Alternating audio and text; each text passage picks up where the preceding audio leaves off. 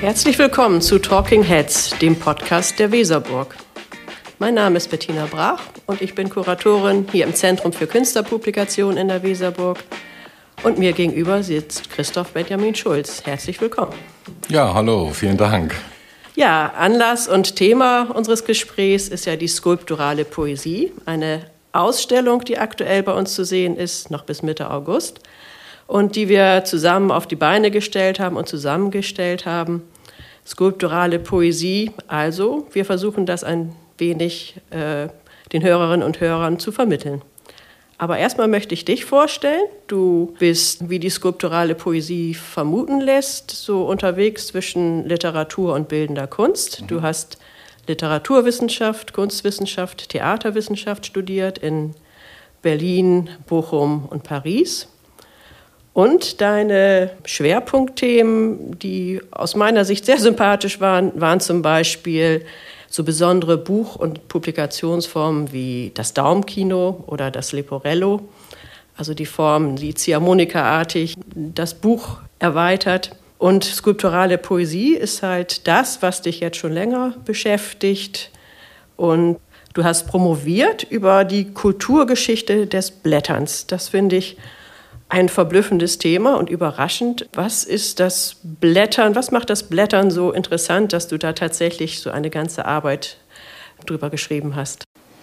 Ja, das ist, äh, das ist eine gute und eine, eine berechtigte Frage. Blättern ist was, das wir alle machen, wenn wir, wenn wir lesen. Und äh, natürlich nicht nur wir selber, sondern, sondern alle Leser und Leserinnen tun das. Und sie tun es auch schon seit Hunderten von Jahren. Und ich habe mich gefragt, welche welche, was das eigentlich heißt zu blättern. Was ist das, was, was für eine Funktion ist damit verbunden und was kann ich damit äh, erreichen, beispielsweise im Unterschied dazu, wenn ich einen Text auf einer Buchrolle lese, was ja die, was ja die, die, die Buchform war, die eben in der, in der Spätantike eigentlich äh, die Buchkultur dominiert hat.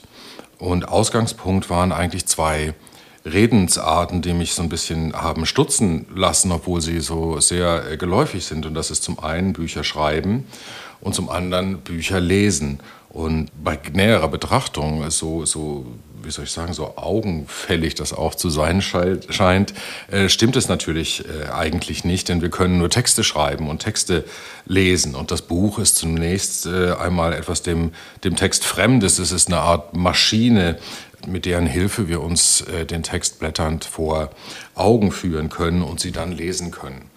Und auf, auf Basis dieser Überlegung, dass es eben eigentlich zwei, zwei getrennte Sachen sind, habe ich mich gefragt, wie, wie die eben ineinander greifen. Und eigentlich ist das Blättern das, was sozusagen den Text mit dem Buch verbindet. Und dann habe ich mich gefragt, da, da es ja sozusagen äh, viele Bücher zur Geschichte des Buches gibt und auch viele sehr interessante Bücher zur Geschichte des Lesens, von Alberto Mangel beispielsweise, habe ich mich gefragt, ob das Blättern eine, eine Geschichte hat und wie es, den, wie es den Umgang mit Texten verändert hat und ob letztendlich auch, da, da bin ich dann wieder Kunsthistoriker und Literaturwissenschaftler, ob man das Blättern äh, zu, zu einem künstlerischen Bestandteil eines Buches respektive eines Textes machen kann. Und das waren so ein bisschen die Überlegungen, die ich da, denen ich da nachgegangen bin. Und äh, jetzt nähern wir uns der, der skulpturalen Poesie. Ich habe die Erfahrung gemacht, wenn ich hier Führung in der Ausstellung mache, bekomme ich die Rückmeldung, ja, es sei ja schwierig, sich vorzustellen, äh, was sich hinter der Ausstellung verbirgt. Zum Glück ist das denn äh, nach einer Stunde und nachdem die Ausstellung äh, angeschaut wurde, ganz anders. Aber lass uns mal versuchen, skulpturale Poesie so ein bisschen zu fassen. Was was ist denn skulpturale Poesie? Naja, dass äh, die, die Irritation, die die Besucher und Besucherinnen möglicherweise haben, wenn sie den Titel der Ausstellung hören, ist, ist tatsächlich berechtigt, denn es ist ein Wort oder ein, ein Terminus, den es bisher eigentlich nicht gab. Man kennt ja solche Begriffe wie die visuelle Poesie, also das Arrangieren von Texten in Formen, in visuellen Formen, teils in Form von Gegenständen, teils aber auch dann sozusagen abstrakt über das Papier verteilt. Wir kennen die konkrete Poesie als eine, als eine Richtung der literarischen Avantgarde seit den späten 50er Jahren, die ja stark mit der Reduktion des Sprachmaterials auf wenige Worte oder Begriffe äh, arbeitet. Das ist jedenfalls oft der Fall. Und wir kennen die, die akustische Poesie, die also äh, eine, eine Form von Lautpoesie ist und, und bei der sozusagen die Verschriftlichung eigentlich eher eine Form von Partitur darstellt oder eine Dokumentation von, in manchen Fällen auch eine Dokumentation von, von, von Sprachmaterial, gesprochenem Sprachmaterial. Und skulpturale Poesie ist letztendlich das objekthafte Pendant sozusagen in diesem Zusammenhang. Es geht um Gedichte, die, die eben nicht auf Papier gedruckt sind, also keine, keine Flachware sind sozusagen, sondern dreidimensionale Objekte. Und was mich daran interessiert hat, ist, dass der Text, wenn man so will, manchmal sind es auch nur Reihen von Buchstaben oder, oder Wortakkumulationen, also nicht unbedingt Texte in einem narrativ konventionellen Sinn, dass die so eine plastische Form annehmen, außerhalb oder jenseits des, des Buches sozusagen oder des, äh, des Papiers. Das wäre sozusagen so eine, so eine, so eine erste Annäherung an das äh, Phänomen. Ja, das ist, glaube ich, auch wirklich der Kern, den man ja als neue Form ja, ja, anerkennen äh, sollte oder erstmal verstehen muss, dass es halt nicht die der klassische Raum von Poesie ist die Buchseite, das Buch, sondern dass es wirklich in die dritte Dimension geht. Und wie wir ja auch mit der Ausstellung festgestellt haben, bei weitem nicht nur auf dem Papier, also mit dem Materialpapier stattfindet, sondern ganz viele verschiedene Formen annehmen kann. Nochmal. Ja, das stimmt. Mhm. Ja. Soll ich noch kurz was dazu sagen?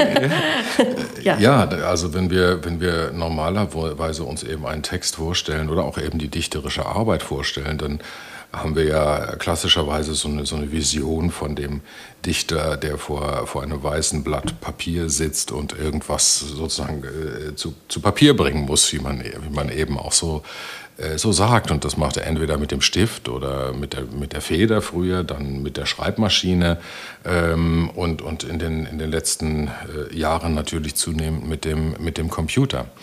Wenn ich aber natürlich ganz andere Materialien äh, mir vornehme, sei es äh, Beton, sei es Bronze, sei es äh, Holz, sei es äh, Plexiglasscheiben, dann kann ich ja nicht so einfach schreiben, wie das sozusagen dieses traditionelle Bild eines Schriftstellers nahelegen mag. Ne? Schriftsteller müssten dann einen Text irgendwie in, in, in Holz schneiden oder in Glas fräsen oder Sandstrahlen oder, oder ein, ein Material mit Letraset bekleben. Ne? Also es sind ganz andere Arbeitsprozesse, die damit verbunden sind. Und, und es ist immer auch, wenn man sagen könnte, dass so ein weißes Blatt Papier ja auch, ein, ein, wenn, man, wenn man so will, ein Rohmaterial ist, das mit Sprache bezwungen werden muss, damit am Ende was auf dem Papier steht, ist es hier so, dass, dass eben sozusagen die Materialien, die verwendet werden, auch so ihre Eigenarten haben und, und sich dann gleichzeitig in den Prozess des Schreibens einschreiben, wie man so sagt. Also es geht nicht nur um die, das Einschreiben der Buchstaben auf ein bestimmtes skulpturales, plastisches Material, sondern auch in so einer, in so einer Gegenbewegung darum, wie, was verlangt das Material dem Autor vom, mit Blick auf den Schreibprozess ab. Ja, tatsächlich. Ja, und wir haben ja in der Ausstellung, was du beschreibst, diese neuen Formen, diese Wandlung ab den 1960er Jahren bis, bis heute, bis zur aktuellen Position, wenn sich nun jemand so intensiv wie du beschäftigst mit dem Thema, schaut er natürlich auch auf historische Vorläufer oder wo, wo kommt das her, wo begann es? Gibt es da auch in früheren Epochen erste Formen, die man mhm. als Vorläufer bezeichnen könnte? Ja, gibt es. Nicht so direkt, wie das bei der visuellen Poesie beispielsweise der Fall ist, ne? die wir ja zurückverfolgen äh, können über, über, über das Barock äh, bis, bis in die römische und griechische Antike und zum Teil auch noch weiter, also Textquadrate beispielsweise, Textkreise, Textspiralen äh, findet, man, findet man schon ja, eben sehr, sehr, sehr, sehr lange in der in der Kultur- oder Literatur- und Kunstgeschichte. Das ist mit der plastischen Poesie, mit der skulpturalen Poesie nicht in gleicher Weise der Fall, aber es gibt natürlich Ansätze, die dann ohne hier eine, eine, teleologische, also eine zielgerichtete Entwicklung erzählen zu können, vom einen über das nächste zum anderen und dann zur skulpturalen Poesie, gibt es Vorläufer. Das, das sind natürlich zum einen Inschriften in, in, in Gebäuden oder Denkmälern beispielsweise, ne, die dann in Stein gemeißelt sind. Das wäre jetzt auf so einer phänomenologischen Ebene der, der plastischen Schrift. Das sind Dinge, die wir heute nicht mehr unbedingt als Gedicht wahrnehmen, ja, weil sich, weil sich das, das Verständnis natürlich äh, geändert hat. Aber natürlich ist es auch auf einem Denkmal mit einer Inschrift so, dass die, sagen wir mal auf einem Triumphbogen oder sowas, ne, dass die, die Aufschrift eine Würdigung von Leuten ist, die mit dem Triumphbogen geehrt werden. Also auch da gibt es durchaus einen Bezug zwischen der, zwischen der Form und dem Inhalt, wenn man so will. Ne? Und gleichzeitig gibt es in, in, in, in, fast allen Kulturen und zu allen Zeiten mit, äh, mit, mit Texten beschriebene äh, Gebrauchsgegenstände. Also beispielsweise Teller, Tassen, aber auch Schmuck beispielsweise.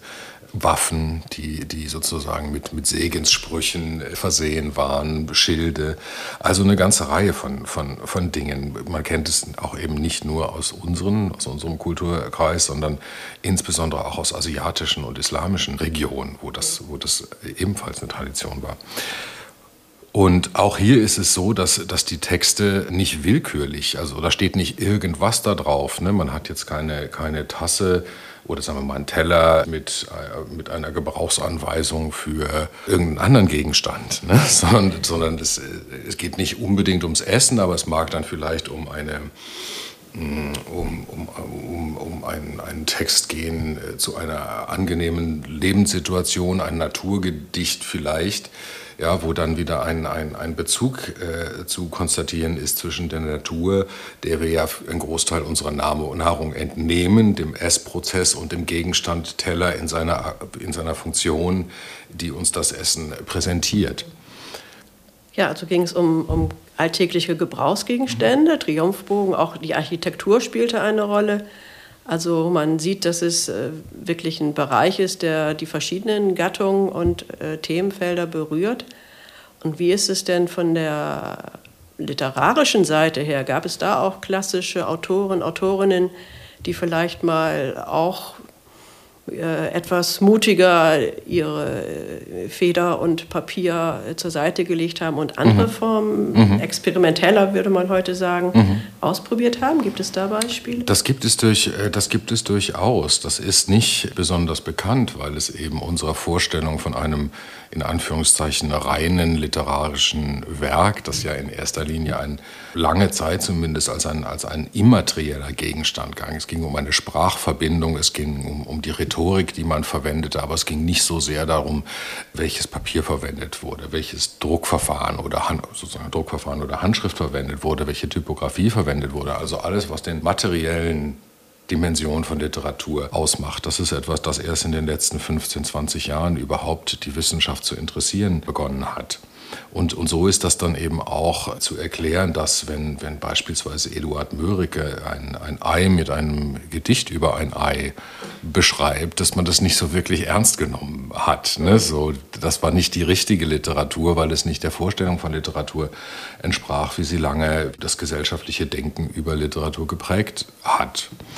Und Mörike ist ein schönes Beispiel. Äh, da gibt es nämlich gibt es einiges. Also er hat auch, hat auch irgendwie einen, einen Fensterladen mit, mit Gedichtzeilen und Notizen äh, beschrieben. Es gibt einen, einen, einen Klappspiegel, wo, wenn man den sozusagen aufklappt, ne, man oben dann äh, die Spiegelfläche hat, um sich zu sehen. Und unten drunter auf der horizontalen Ebene ist dann eben ein, ein Gedicht notiert sozusagen, ja, was, was dann eben auch auf die Selbstbetrachtung des sehenden Lesers sozusagen eingeht, ne, wo es darum geht, um Selbsterkenntnis sozusagen, die sich in der Spiegelung dann auch als ein Prozess sozusagen ereignet in dem Moment. Äh, wo ich dieses Dichtobjekt sozusagen benutze. Es gibt von Goethe beispielsweise einen Schachtel für getrocknete Marillen, wo auf dem Boden ein Gedicht äh, eingesetzt ist. Und was ich auch lange nicht wusste, ist, dass dieses berühmte Gedicht über allen Wipfeln ist Ruh in einer Fassung, äh, dass er das in einer Fassung auch auf die, auf die Wand einer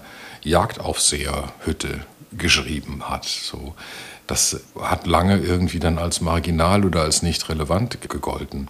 Aber tatsächlich ist es ja so, dass er mit dieser Einschrift des Gedichts in den Raum auch den ganzen Raum verändert hat. Ne, das ist ja was, was den Raum prägt, zumindest wenn ich mir dessen gewahr bin, dass da ein Gedicht steht. Naja, und im 19. Jahrhundert ist es beispielsweise Stefan, also Ende des 19. Jahrhunderts, frühes 20. Jahrhundert noch, ist es beispielsweise Stefan Mallarmé, der, der zahlreiche Fächer mit Gedichten äh, beschrieben hat. Oft waren das, wie auch die Arbeiten von Mörike, äh, Gelegenheitsgedichte, so nennt man das. Ne? Also es waren Dinge, die nicht, wie wir uns das vorstellen, kontextfrei als reines Werk entstanden sind, sondern die für einen bestimmten Anlass entstanden sind beispielsweise ähm, aus Anlass eines Geburtstags, einer Hochzeit oder, oder eines, ein, einer freundschaftlichen Geste der Widmung und, ähm, und, und Zueignung. Und gerade sozusagen diese Einbindung in, den, in, in, in die Alltagserfahrung war etwas, das, das auch nochmal dazu geführt hat, dass man diese Dinge eben nicht so wirklich als, wie vorhin gesagt, reine, reine Werke wahrgenommen hat und sie, und sie lange ein bisschen marginalisiert hat. Gerade der Fächer ist dabei aber auch ein interessantes Phänomen, weil es ja lange so eine Art Sprache des Fächers gab. Ne? Der Fächer war ein Gegenstand, natürlich ein Accessoire lange, im, im Barock beispielsweise.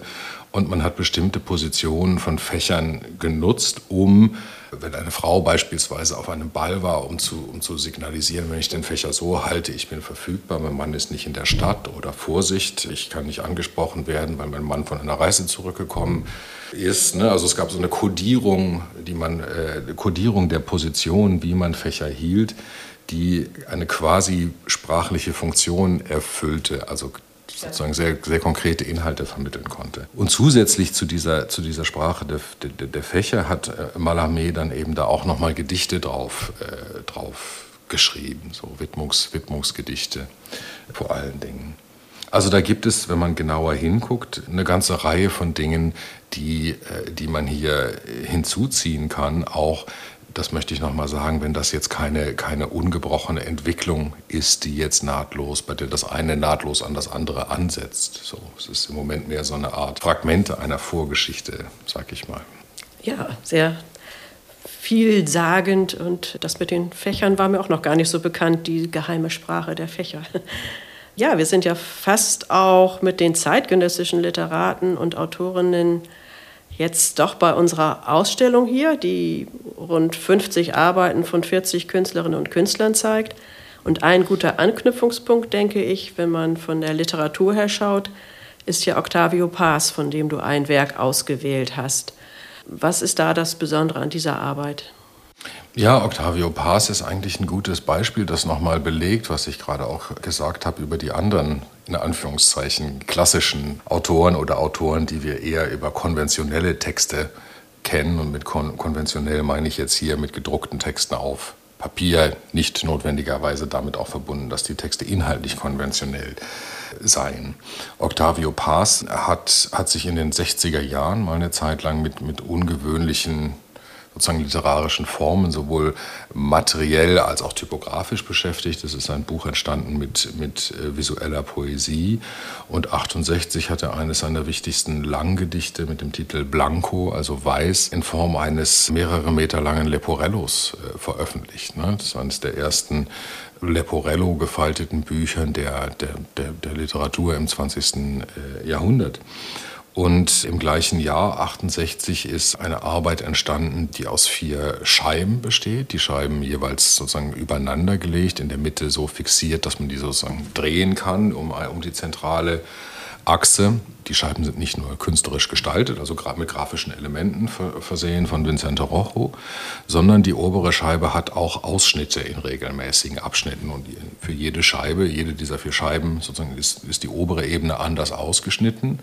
Und wenn man die jetzt übereinander dreht, dann erscheinen durch diese Fenster, die diese Ausschnitte darstellen, auf der unteren Ebene andere Textelemente sozusagen. Also es ist auch ein, ein performativer Text, es ist ein Text, der sich also durch das Zutun der Betrachterinnen und Betrachter ereignet und, und verändern lässt, ganz anders, als das jetzt in einem Text, in einem Buch der Fall ist, wo der, der Leser, die Leserin zwar auch eingreifen kann durch das Blättern, aber der Text bleibt im Grunde ruhig da stehen und verändert sich, verändert sich nicht. Ne? Das ist bei diesen Textschreiben von, von Octavio Paz anders. Ja, das Buch als klassische Form haben wir in dieser Ausstellung bewusst außen vor gelassen, man könnte einerseits zwar sagen, jedes Buch in seiner Dreidimensionalität hat natürlich etwas Skulpturales, aber uns ging es hier ja in der skulpturalen Poesie um, wie erläutert, wirklich andere dreidimensionale Formen. Aber es gibt, wie Octavio Paz ist ein Beispiel, natürlich auch Arbeiten, die so diese Schnittstelle oder den Schritt vom Buch zur skulpturalen Poesie noch ganz gut nachvollziehen lassen. Äh, Alain Arias-Misson ist da ein Beispiel. Die Arbeit auf Plexi-Platten mhm. hintereinander, mhm. was ja noch so eine gewisse Assoziation an Seiten hat, mhm. aber Transparenz, nicht? das ist doch ein mhm. interessantes Vorgehen, wie er wirklich sich aus dem Buch löst und ja. in den Raum. Das ist in vielerlei Hinsicht ein interessantes Beispiel. Eigentlich haben, haben wir ja äh, angesetzt bei, bei unserer Arbeit damit sozusagen Buchskulpturen oder Objektbücher, wie man das ja gerade im Bereich des Künstlerbuches auch kennt, rauszulassen, um, um sozusagen äh, eine klare Grenze zu ziehen und zu sagen, okay, hier ist eine Unterscheidung. Ne? Hier wird, sagen wir mal, aus, hier wird irgendwie ein Buch aus Beton gegossen, ja, dann ist es aber immer noch ein Buch und es ist ein Kommentar zum Buch oder es ist ein Marmorblock, der wie ein Buch behauen ist oder sowas. Ne? Also da gibt es zahlreiche Dinge, die die Plastizität des Buches auf einer skulpturalen Ebene heben. Und wir wollten aber ja eigentlich die Plastizität des Textes thematisieren. Ne? Der, der, der, Text, der sozusagen eine räumliche, dinghafte Dimension annimmt. Und die Arbeit, die du angesprochen hast, von Alain Arias Misson, ist von 1969. Es ist ein Holzsockel, ein flacher, in dem hintereinander, ich glaube, sieben Plexiglasscheiben äh, eingestellt sind, mit einem Abstand von einem Zentimeter jeweils. Und auf die Plexiglasscheiben sind Gedichtzeilen aufgetragen mit, mit Letraset, also mit Klebebuchstaben. Das sind die, sind die Zeilen nicht, wie, wie man das normalerweise kennt, horizontal linear angelegt. Also es ist auch ein optisch arrangierter Text. Es ist aber darüber hinaus auch ein Text, der, der sozusagen eine Tiefendimension hat über die, über die Plexiglasscheiben, ne, wo man also Dinge klarer, schärfer sieht und weniger scharf, knackig schwarz, wenn sie auf der Ebene, auf der ersten Ebene, auf der vordersten Ebene sind und dann aber zunehmend sozusagen ein Grauschleier durch die, durch die Schichtung annehmen nach hinten. So, und tatsächlich, du hast es gesagt, mögen die, die, die Plexiglasscheiben an skulpturale Seiten erinnern, sozusagen, eines Buches. Und gleichzeitig haben sie aber, haben sie aber insofern einen starken Prozess der Veränderung erfahren, als es sich um ein durchsichtiges Material handelt. Ne? In Büchern dient ja die, die Nichtdurchsichtigkeit des Papiers, die Opazität des Papiers dazu, dass man die Textschichten voneinander trennt und man sie einzeln lesen kann. Es soll nicht zu einer Überlagerung kommen, weil das den Leseprozess erschwert. So. Und, und insofern ist dieser Einsatz von transparenten Materialien auch oder spiegelt sich in diesem, transparenten, in diesem Einsatz transparenter Materialien auch eine Reflexion über das Buch wider. Ne? Also ich mache etwas, das ich im Buch nicht konnte, indem ich ein transparentes Material nehme und indem ich diese, diese Durchsichtigkeit und die Stilmittel, die damit verbunden sind, gezielt einsetze. Ein weiterer Weg ist ja von dem klassischen Material Papier, das in der Ausstellung in Form vorkommt, äh, wo auch viele Besucher und Besucherinnen ein, ein Lächeln äh, auf, auf äh, anfangen zu lächeln, weil man es kennt aus vielleicht der eigenen Kindheit oder der eigenen Kenntnis, sei es das gefaltete Spiel von Himmel und Hölle oder sei es ein gefaltetes Schiffchen, das wieder neu zusammengesetzt wird. Also das kann diese Ausstellung oder das Thema wirklich bieten von alltagsnahen Origami-Faltungen oder Formen, die man kennt, bis hin zu so ungewöhnlichen Materialien wie gehärtetem Sand oder aufblasbare Objekte oder Buchstaben. Also es gibt von Kippenberger eine Arbeit, wo man das X wirklich mit einer Fahrradpumpe aufpumpen muss und die Fahrradpumpe wird auch dazu ausgestellt.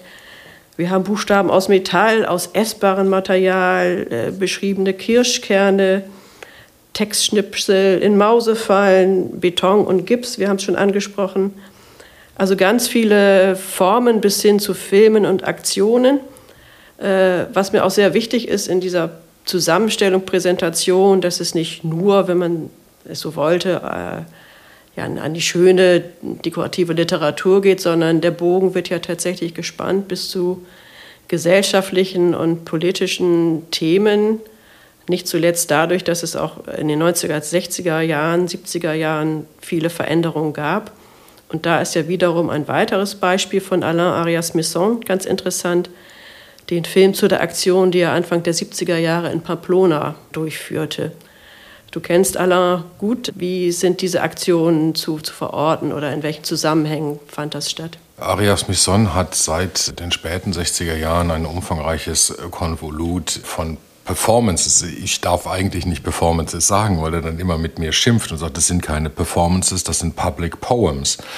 So, aber das sind eben Aktionen in Stadträumen mit lebensgroßen, also das heißt manns- oder mannsgroßen, plastischen, weißen äh, Buchstaben, die von tja, wie würde man sie nennen? Protagonisten, Schauspieler sind es ja nicht, von Protagonistinnen und Protagonisten durch die Stadt getragen werden. Und es zeigt eben auch nochmal, dass in den 60er Jahren die nicht nur eine Zeit des radikalen äh, Umbruchs auf, auf sozialer Ebene, auf gesellschaftlicher Ebene waren, sondern eben auch auf auch, künstlerisch, in künstlerischer Hinsicht enorm äh, innovativ waren.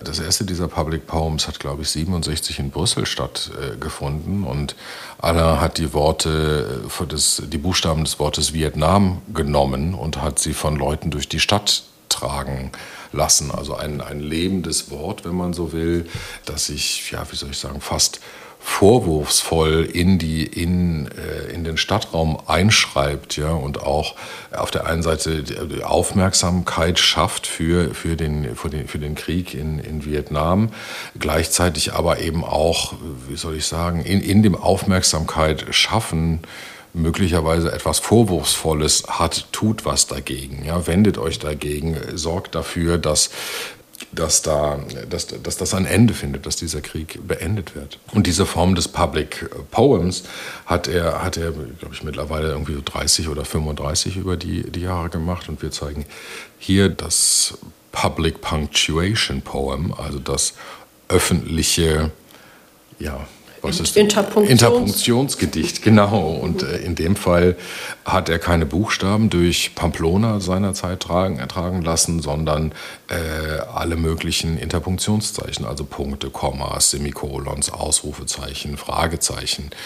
Und, und, hat damit natürlich ein bisschen den, äh, den Anschein erweckt, als wäre, als wäre die Stadt mit ihrem Geschehen ein Text, den er mit diesen Satzzeichen strukturieren lässt, sozusagen. Ja, es kommt ja so ein bisschen erstmal unspektakulär daher, aber wenn man sich wirklich vorstellt oder veranschaulicht, äh, sei es, da ist ein, ein Herrscher XY auf einem Denkmal, der da thront und daneben steht dann plötzlich ein Fragezeichen. Genau. Also das sind ja. diese kleinen Setzungen, die schon viel aussagen können. Ja. In dem Fall darf man auch nicht äh, vergessen, dass, äh, dass Spanien ja lange noch äh, unter einem faschistischen Regime lebte unter, unter Franco und, äh, und die Künstler also lange, lange, lange nicht so frei äh, waren, wie das, wie das in anderen europäischen Ländern äh, der Fall war. Ne? Also es gab in Spanien äh, noch Zensur, es gab starke polizeiliche Repression gegen alles, was also gegen die gewünschte Ordnung verstieß, äh, vorging. So, also da, da, ist auch immer, das gilt beispielsweise auch natürlich für, für Autorinnen und Autoren in Osteuropa, ne, die, die da also sehr, sehr vorsichtig sein mussten mit dem, was sie machten. Ja, und so ist es ja auch kein Zufall, dass er diese Aktion ja auch abbrechen musste, wie er dann selber erzählt. Nicht? Die Geheimpolizei sagte denn, äh, der war das zu suspekt. Genau. Und ja. in dem Film, den wir zum Glück ja haben, den ein professioneller Filmer zu der Zeit gemacht hat, sieht man dann, wie die Leute bündelweise mit Kommas und Fragezeichen dann durch die Straßen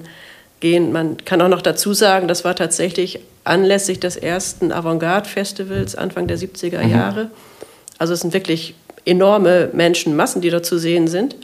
Und ja, diese scheinbar unspektakuläre Aktion, ist aber, hat aber viel, ja, viel, viel Aufsehen erregt. Aufsehen so, ne? erregt also dafür, ja. dass man sich heute denkt, da tragen ein paar Leute irgendwie mhm. vergrößerte Ausrufezeichen durch die Gegend.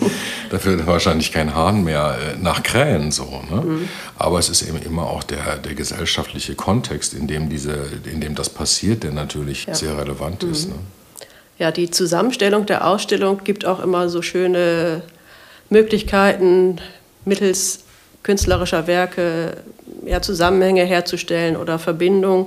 So habe ich ja in der Nähe dieser, dieses Films eine Postkarte von André Todd auch aufgehängt. André Todd, ein ungarischer Künstler, der ähnlich auch Aktionen im öffentlichen Raum gemacht hat und zum Beispiel Transparente hochhielt oder mit Transparenten durch die Straße ging, wo sozusagen selbstreferenziell drauf stand, ich bin froh, dass ich demonstrieren darf, demonstrieren kann.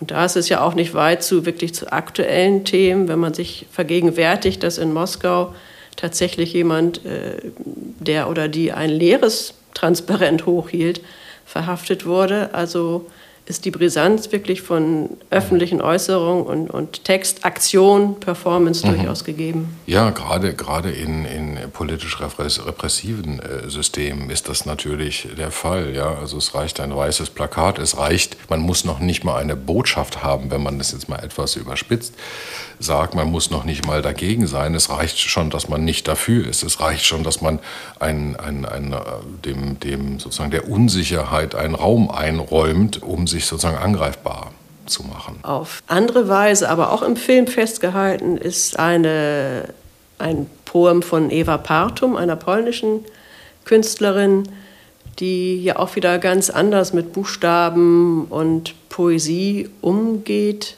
Ja, sie Sie steht in der, in der Landschaft und am Meer und wirft Buchstaben mhm. in die Landschaft. Ne? Und ja, das ist, das ist auch sozusagen ein bisschen wie, bei, wie das bei Alain Arias Misson der Fall ist, eine, eine performative Arbeit, also eine Aktion, nicht nur ein Text, sondern eine, eine Aktion mit Buchstaben, ähm, die sie verschiedentlich auch gemacht hat. Also es gibt sehr unterschiedliche Fassungen. Wir zeigen einen Film, der Poem by Eva heißt, von 1971. Und man sieht, du hast es gesagt, wie die Künstlerin so, ja, sagen wir mal so ungefähr DIN A5 bis DIN A4 große weiße ausgeschnittene, nehme an, aus Papier ausgeschnittene Buchstaben äh, um Bäume herum verteilt und, oder, oder eine Klippe herunterwirft, wo sie dann sozusagen da in der, in, der, in der Böschung hängen bleiben, aber teils auch dann eben von, vom Wind an den Strand gespült oder geweht werden, wo sie von den Wellen weggespült werden.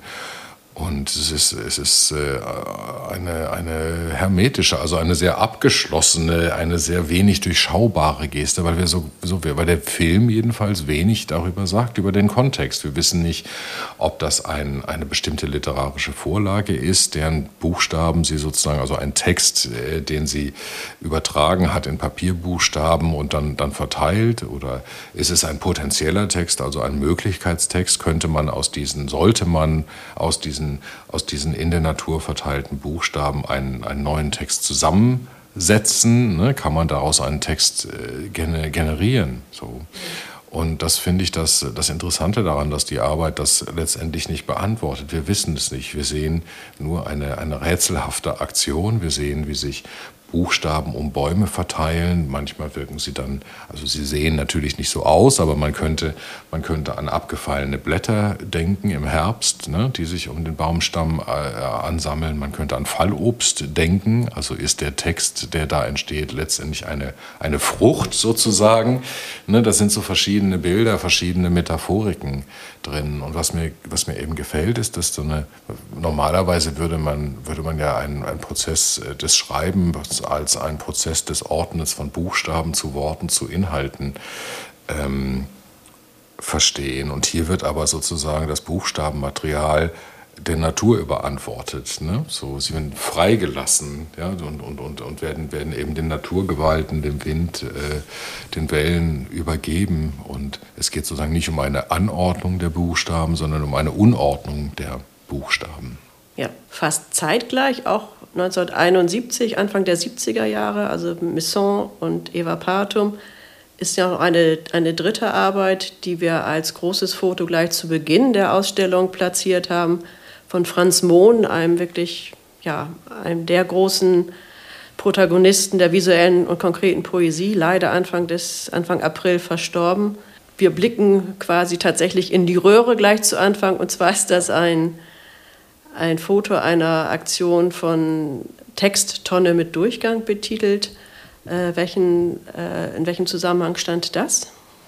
Das war eine Arbeit, die äh, jetzt also ist eine, eine richtig, ich glaube, sechs oder acht Meter lange Tonne mit einem Durchmesser von über zwei Metern oder ungefähr zwei, zwei Metern, die installiert war vor einem, vor einer Art Theatergebäude in Hanau, wenn ich es gerade richtig in Erinnerung habe. Und drinnen wurde ein Hörspiel von Franz Mohn aufgezeichnet. Und die Leute mussten also sozusagen durch diese Texttonne durch das Gebäude dann betreten. Jetzt gerade fällt mir ein, dass es ein bisschen dass man an, an Alice im Wunderland denken könnte, ja, die durch das Mauseloch äh, äh, in, eine, in eine andere Welt ähm, ähm, stolpert oder, oder fällt. Ne? Also es ist ein, ein, ein Ort des Übergangs, wie man beispielsweise auch von Bruce Nauman in dieser Zeit äh, kennt, ne, der ja zahlreiche Korridore gemacht hat, die man, die man sozusagen durchschreiten muss und dann, dann eben sich in diesem Durchschreiten eine zeitliche und eine räumliche Erfahrung miteinander verschränken. Und Franz Mohn setzt hier im Grunde, indem die Tonne mit Text versehen ist, in, in, in der Innenseite mit dichten Überlagerungen von, von Buchstaben und Worten noch eine Dimension zu, weil, weil ich ja sozusagen den Text dann als ein räumlich-zeitlich zu durchschreitendes Werk erleben muss, kann, darf.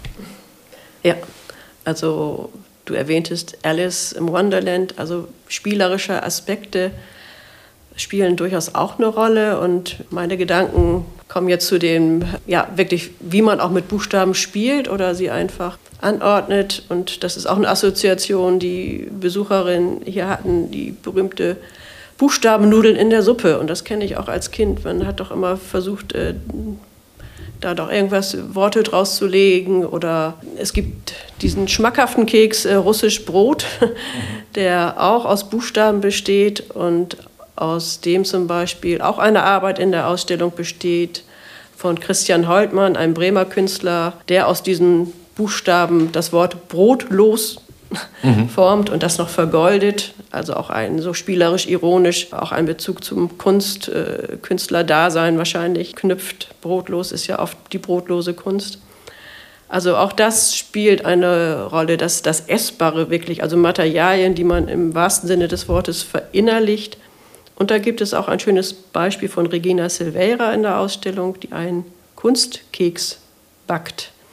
Ja, welche Assoziationen oder Hintergründe kann man da noch äh, aufführen? Mhm. Ja, das ist, so eine, das ist so, so, so, so eine der Momente, wo man vielleicht erstaunt ist, dass, dass hinter so vermeintlich alltäglichen Gesten oder, oder, oder Arbeiten sich auf einmal ein, ein, ein riesen Hintergrund äh, als Kontext sozusagen, als Subtext auftut, die Idee des, des Verspeisens von Texten, also des sozusagen im übertragenen Sinne Verspeisens von Texten, im Sinne einer Verinnerlichung, der Aufnahme des Textes in den Körper als einem sozusagen lukullischen Verstehen, also einem Verstehen, das nicht über die Ohren und das Hören funktioniert, sondern sozusagen über die, die Einverleibung sozusagen der, der, Buchsta der Buchstaben. Das, äh, das greift auch so christliche Vorstellungen auf, ne? wo, wo man das auch also sehr früh hatte, dass das Wort Gottes sozusagen äh, durch Verspeisen auf einer, äh, auf einer symbolischen Ebene verinnerlicht wird und, und sozusagen in den Körper singt. Nicht, dass das sozusagen im Mittelalter gemacht wurde, aber es gibt zahlreiche Darstellungen, wo man eben Leute sieht, die Bücher zur, zur, zum Mund führen, ja, als, als äh, wollten sie sozusagen reinbeißen. Und, und darauf äh, greift äh, Regina Silvera eben auch, auch zurück auf diese Vorstellung der Verinnerlichung des Wort, der Kunst sozusagen, qua dem Wort Kunst, dem aus Teig gebackenen Wortkunst. Und hier spielt dann sicherlich natürlich auch noch so eine, so eine äh, feministische Perspektive eine Rolle. Ne? Sozusagen die, die Frau wurde ja lange Zeit, heute Gott sei Dank nicht mehr, aber wurde lange Zeit mit dem häuslichen Umfeld, mit dem Bereitstellen von Nahrung für Kinder und Ehemann konnotiert und eben sehr viel weniger mit dem Machen von Kunst. So, ne? Und sie, sie, sie äh, nutzt also hier eine, eine, eine vermeintlich weibliche Tätigkeit, also die Frau als Versorgerin sozusagen, und backt aber etwas, das sozusagen sehr konkret mit der Kunst zu tun hat, ne? mit Kunstproduktion zu tun hat und, und in erster Linie eben dann Literatur ist und nicht lecker. Also es geht nicht darum, dass dieser, äh, dieser Keks jetzt äh, ungemein schmackhaft wäre. Ne? So, also da, da, da, sind, da kommen so verschiedene Dinge äh, eben zusammen und das ist sicherlich eine Stärke von den Arbeiten, die wir zeigen, dass sie so auf unterschiedliche Hintergründe anspielen und die dann eben auch zusammenführen. Ja, und in der Ausstellung, wenn ich sie jetzt geistig durchschreite, ist tatsächlich gegenüber dem Foto von Silvera und dem Kunstkeks eine wieder ganz andere Arbeit, die einerseits technisch fasziniert, und zwar zwei Hologramme von Dieter Jung, wo die Poesie, die Gedichte rein ja, virtuell oder nur durch optische Erscheinung äh, auf dieser Glasscheibe sich wandeln, farblich schillern, sich drehen. Ein horizontal symmetrischer Text von äh, Enzensberger ist auch dabei. Und wenn man sich klar macht, was horizontal symmetrisch heißt, das ist tatsächlich so, Bibi by Bob betitelt.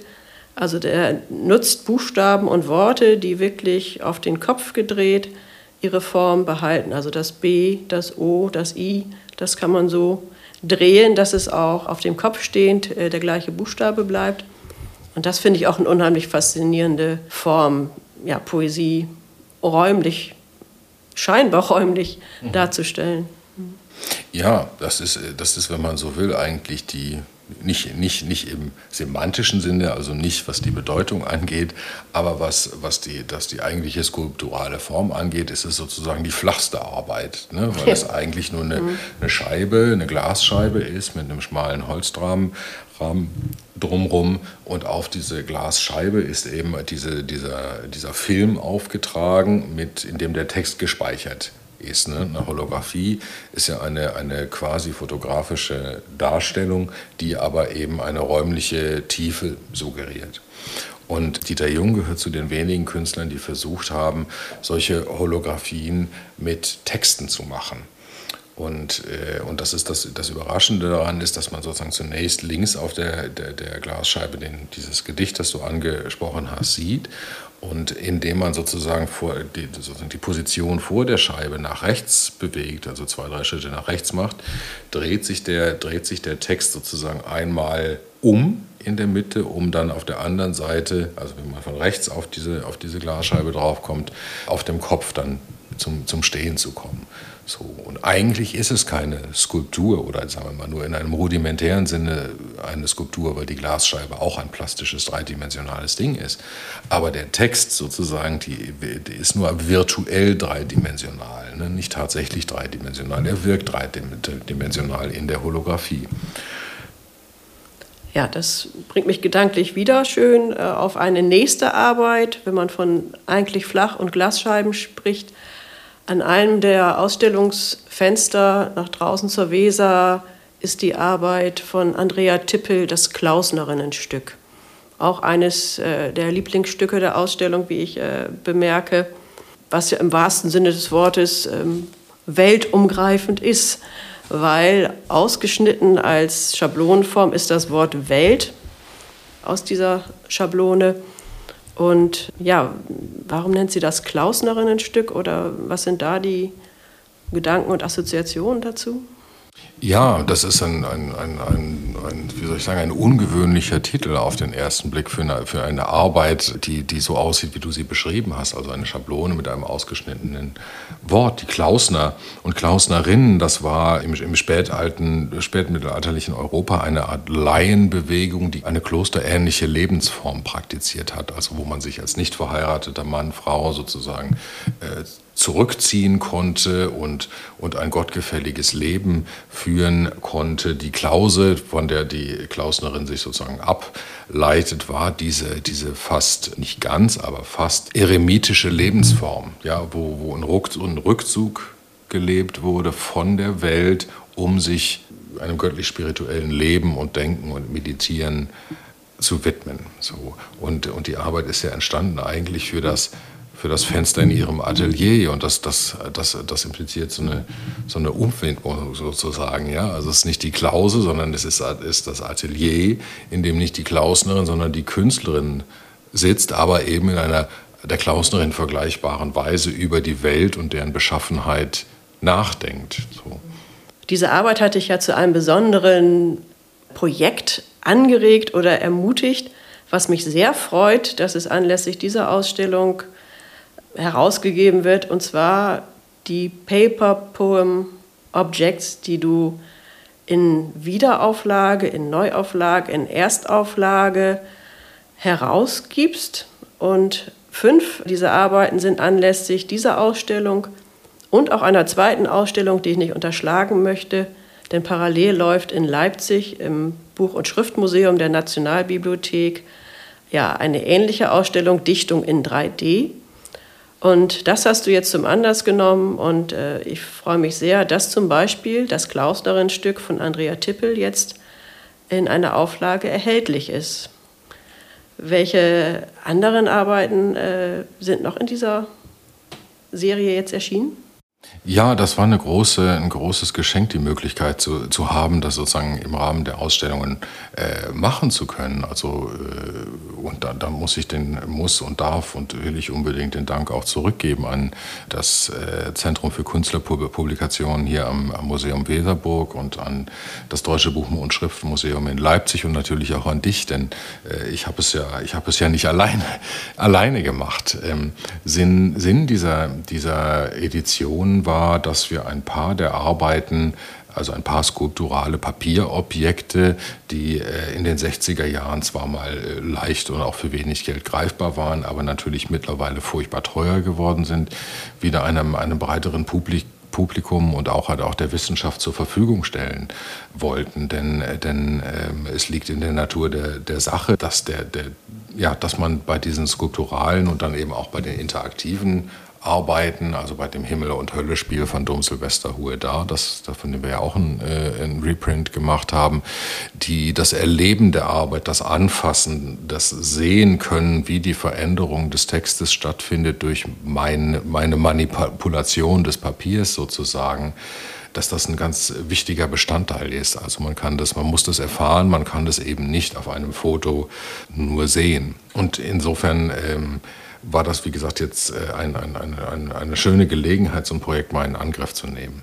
Neben der Arbeit von Andrea Tippel, der Weltschablone, über das wir ja gerade gesprochen haben, haben wir aber auch äh, fünf Papierskulpturen von Heinz Gappmeier als ja, Reprint herausgegeben, könnte man sagen. Das sind drei Quader und ein Würfel, eine Pyramide, die er mit, mit Buchstaben, Buchstaben, Buchstabenkonstellationen und Worten äh, versehen hat, die bisher auch gar nicht bekannt waren. Also die haben wir im Rahmen der Recherchen und Vorbereitung zu der Ausstellung im Nachlass gefunden und haben dann dankenswerterweise die Erlaubnis bekommen, sozusagen auf der Basis dieser kleinen äh, Papierskulpturen Nachbauten zu machen so, sodass die jetzt also tatsächlich erstmals äh, veröffentlicht äh, werden konnten. Äh, eine andere sehr schöne Arbeit ist äh, ein, ein, eine Art Himmel- und Hölle-Spiel. Das äh, war ja vorhin schon mal kurz angesprochen, mit einem kurzen Gedicht von Dom Silvester Huedar. Sicher eine der schillerndsten Persönlichkeiten der, der experimentellen Literatur, weil er eben nicht nur Beat-Poet war, äh, sondern auch Theologe und sogar Benediktinermönch was ja eine ungewöhnliche, eine ungewöhnliche äh, Kombination äh, ist in einer Biografie. Naja, also es ist ein Himmel- und Hölle-Spiel, das sich auf ein äh, Gedicht bezieht von Matsubasho, äh, in dem es darum geht, dass ein, ein um das Geräusch sozusagen äh, eines Frosches, der in einen Tümpel springt, also das Geräusch der, der, der, der äh, platschende, das platschende Geräusch, wenn er sozusagen die Wasseroberfläche durchdringt. Äh, und es geht darum, wie sozusagen in diesem Moment, wo dieses Geräusch sich ereignet, so eine kosmische, so ein kosmischer Moment sozusagen äh, entsteht in diesem ganz kleinen. Und ähm, Dom Silvester Hueda hat sozusagen dieses, äh, dieses Haiku, was ja eine sehr kurze japanische Gedichtform ist, auf drei Worte reduziert, nämlich Frosch, Teich und Plopp. Also eine, Kondensat eine, eine Kondensierung sozusagen nochmal dieses, äh, dieses Haikus. Und in dieser Himmel- und Hölle-Spiel kann man sich diese Worte dann sozusagen immer vorspielen. Also in auch etwas repetitiv Meditatives. Ne? Frog, Pond, Plop, Frog, Pond, Plop. Und man kann natürlich das auch umdrehen. Also man kann mit dem Gedicht spielen. Was haben wir denn noch für eine äh, Edition gemacht? Andrea Tippel haben wir besprochen. Von John Furnivall? John Furnivall, ja. Das war äh, auch neben, der, neben den Reprints von äh, Heinz Gappmeyers äh, Papierskulpturen vermutlich das aufwendigste zu reproduzieren. Das ist eine Klappkarte von, ich würde mal sagen, 20 mal 20 Zentimeter vielleicht, großzügig gemessen. Und wenn man die auseinanderfaltet, dann entfaltet sich damit auch eine sehr komplizierte, sehr artifizielle Papierarchitektur, könnte man sagen, fast wie man das bei einem Pop-up-Buch kennt. Also sie richtet sich nach oben, streckt sich in die Breite und in die Höhe und, äh, und zeigt dann fast wie einer, fast wie bei einem Stadtplan oder so, eine Art visuelles Gedicht auf der Fläche, die sich da entfaltet. Also auch etwas, das man sozusagen eigentlich nur in Handarbeit machen kann. Und das gilt natürlich auch für die für uns, die diese Edition gemacht haben. Also da war sehr viel Handarbeit mit verbunden. Ja, und als, als fünfte Arbeit hat Peter Downsborough tatsächlich eine neue Arbeit für diese Serie geschaffen. Mhm. Eine Art Labyrinth mhm. äh, aus neun gefalteten Winkeln, Papierwinkeln, mhm. die aufzustellen sind. Also wirklich eine ja, ganz interessante Bandbreite von frühen und ganz aktuellen Arbeiten, die, wie gesagt, hier in der Weserburg auch im Shop zu erwerben sind. Ja, also die Ausstellung Skulpturale Poesie läuft noch bis Mitte August, bis zum 14. August. Und wir würden uns sehr freuen, wenn Sie nun unsere theoretischen, eindimensionalen Ausführungen in diesem Podcast gerne nochmal überprüfen und äh, die Ausstellung besuchen, die Edition kaufen. Ja, vielen Dank, Christoph Benjamin Schulz, ja, dass du hier Dank warst auch. und äh, nochmal mit mir über dieses skulpturale Poesie-Thema gesprochen hast. Ich bedanke mich auch bei der VGH-Stiftung, die diesen Podcast überhaupt möglich macht. Und an Tom Flori, der für den technischen guten Ton sorgt. Und bedanke mich sehr herzlich bei allen und sage Tschüss. Ja, tschüss.